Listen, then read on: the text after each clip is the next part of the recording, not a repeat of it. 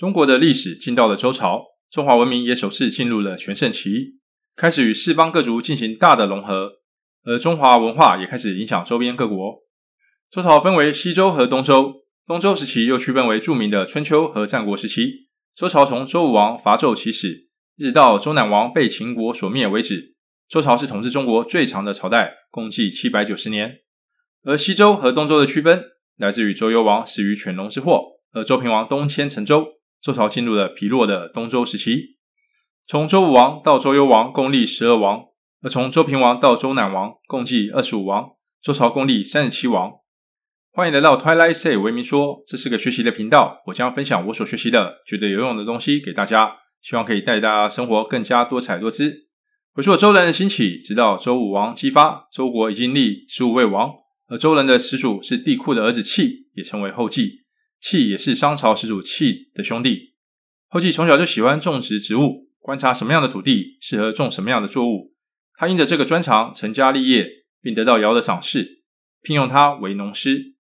他幼时立志建功立业，到舜时因为百姓缺粮，后稷因着自己擅长农作，解决了这个问题，被舜封赏于台，并赐姓姬。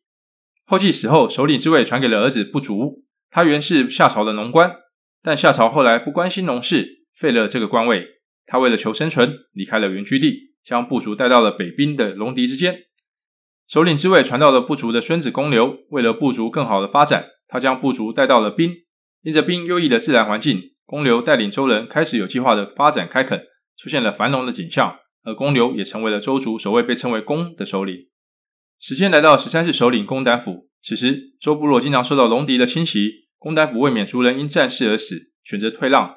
带领部落离开了宾地，到了祁阳周原，而因着公胆府的仁政，许多宾地的居民和周边国家的人也跟着投奔过来。公胆府为百姓建城，让人民安居乐业，也设置武官管理部族，周族更加壮大。在周朝建立后，追封公胆府为太王。公胆府死后传位给季历，季历为了更加壮大周国，与吴国、人信诸侯交好，并趁着商朝国力衰微，开始借武力开拓领土。他分别征服了鬼方，攻克了鱼吴龙。在攻克了鱼吴龙后，受到商王文丁任命为牧师，但后来因为基地的扩张速度过快，被文丁忌惮，将其囚杀。因着基地被商王文丁囚杀，周国与商关系紧张，而接替文丁的帝乙为了缓解商周之间的紧张关系，将妹妹嫁给了基地的儿子，也是接替基地担任周族首领的昌，也就是周文王。周国与商暂时缓和关系。然而好日子并不长久，到了商纣王时期。文王因为对纣王处死九侯的做法感到不满，而此事被纣王身边的心腹崇侯虎告密，文王因此被纣王囚禁起来。经过文王部属不断的供奉美女和财宝，才使文王得以释放。文王为了生存下去，一面积极侍奉纣王，一面暗中培植势力。他借由讨伐叛国，以武力扩展领土，壮大自身的势力，甚至连崇侯虎的崇国也被周攻占。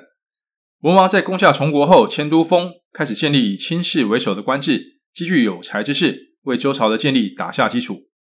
文王死后，由武王姬发继位。此时商纣的治理已引得天怒人怨，自然灾害不断，加上连年征战，大伤国家经济，许多的改革举措也让商朝贵族大感不满。在种种条件逐渐满足的情况下，武王在盟津与诸侯结盟，约定两年后北伐克商。到约定的时间，武王带领军队北上攻商，于一天之内即大败商朝军队，并逼得商纣王自焚而死，商朝灭亡。推翻商朝后，武王定都镐京，建立周朝。建立周朝后四年，武王就过世了，传位给幼子成王，由武王的四弟周公旦担任摄政王。此时周朝刚立国，百废待举，周公旦一肩担负起国事。然而，同为武王兄弟的管叔、蔡叔和霍叔不满周公旦任摄政王，开始四处散布流言攻击周公旦，并煽动纣王之子武庚一起发起叛变攻击周公旦。周公旦率军东征，花了三年时间平定叛乱。杀了管叔，将蔡叔流放，将霍叔贬为庶人，并将殷商的领土转给纣王的哥哥韦子启继承。通过这场战争，周朝也将领土扩展到东海之滨。为了有效控制东方的领土，周公旦在洛邑建立东都成周。周公旦摄政期间，为周朝建立礼乐制度，使周朝整体国力与人民素质大大提升。甚至孔子都曾说出“孟周公”一词，代表他对周公建立了礼乐制度的向往。在周公旦摄政七年后，成王也开始亲政。周公旦还政给成王，自己则到东都协助治理国家。成王即位后，因有周公旦奠定的良好基础，再加上成王的仁德政策，赈济贫困百姓，授田于民，民德胜伐，使得国家迈入稳定发展的状态，农业生产大幅提升，人民的生活也开始改善。四方的外邦纷纷来朝，国家进入治世。成王的治世一直延续到康王。然而，康王的晚期开始，他喜好征伐，到处征战，大量的开支使得国家的经济陷入困境。治世留下的资产渐渐掏空，为接下来的昭王时期的衰落埋下伏笔。成康之治时期也是大量封国的时期，大量的诸侯国大多是在这个时期成立的，以周天子为中心，各诸侯国围绕其而建立，协助护卫周天子，并同时拓展疆域。这也是周朝治理国家的特色，但也为后来的春秋战国乱世埋下伏笔。到了昭王时期，因着前面康王晚年的连连征战，国力大幅下滑，周天子的威信也开始衰微。再次征战荆楚之地后，还师回朝渡过汉水时，昭王和军队被汉水淹没，昭王溺死。昭王死后，由其子穆王继位。穆王好大喜功，想向四方扩大领土，同时他也爱好四处游历，荒废朝政，终导致东方的徐国率九夷部落进攻周朝。周穆王在楚国的帮助下，才勉强平定乱世。周朝经过昭穆两王，实力大减，同时西北地区的戎狄部落开始兴盛。穆王死后，时间从共王来到义王。义王期间，开始在西北边境出现戎狄交侵，百姓不胜其劳。义王死后，由共王的弟弟继位为周孝王，但孝王继位仅六年就过世，死后由义王的儿子继位为周夷王。到了周夷王时期。周天子威望已大幅度下滑，在诸侯来朝时也不敢坐受朝拜，反倒是下堂迎见。这时，周天子与诸侯间的矛盾也开始激化，甚至出现周夷王因收到密告齐哀公有谋逆之举，当众将其烹杀的事件。周夷王死后，王位传给了儿子，即位为周厉王。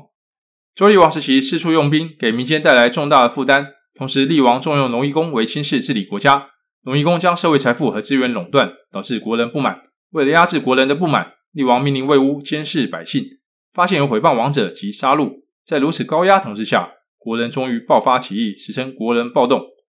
此次暴动逼得厉王出逃都城，也结束了他三十七年的高压统治。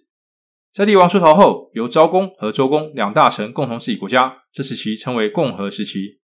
到共和十四年，厉王死，由太子晋即位为周宣王。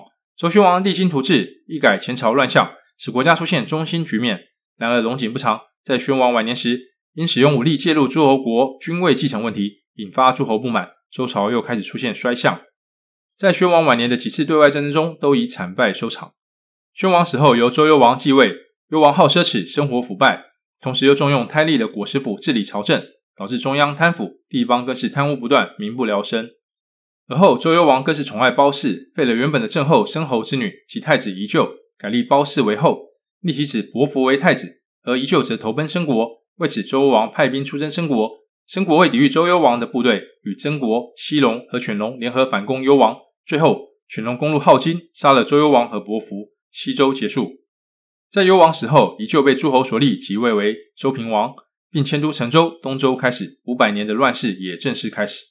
周朝为国以礼，周公旦建立的礼乐制度，深深影响整个周朝，甚至影响了整个后世的中国人。当礼乐制度能顺利运行，整个国家是繁荣兴旺的。然而，当礼乐制度开始崩坏，各诸侯国不再尊周天子为王，各行其政，各种乱象也开始纷呈。西周的灭亡，甚至可以说是礼乐制度的破坏带来的影响。中国被称为礼仪之邦，是由周朝开始，特别是在周公旦治理坐月之后，以礼治国，以礼待民，礼乐兴则国家兴，礼乐亡则国家亡。以上是今天的分享，谢谢大家的观看，欢迎按赞、订阅、分享及打开小铃铛。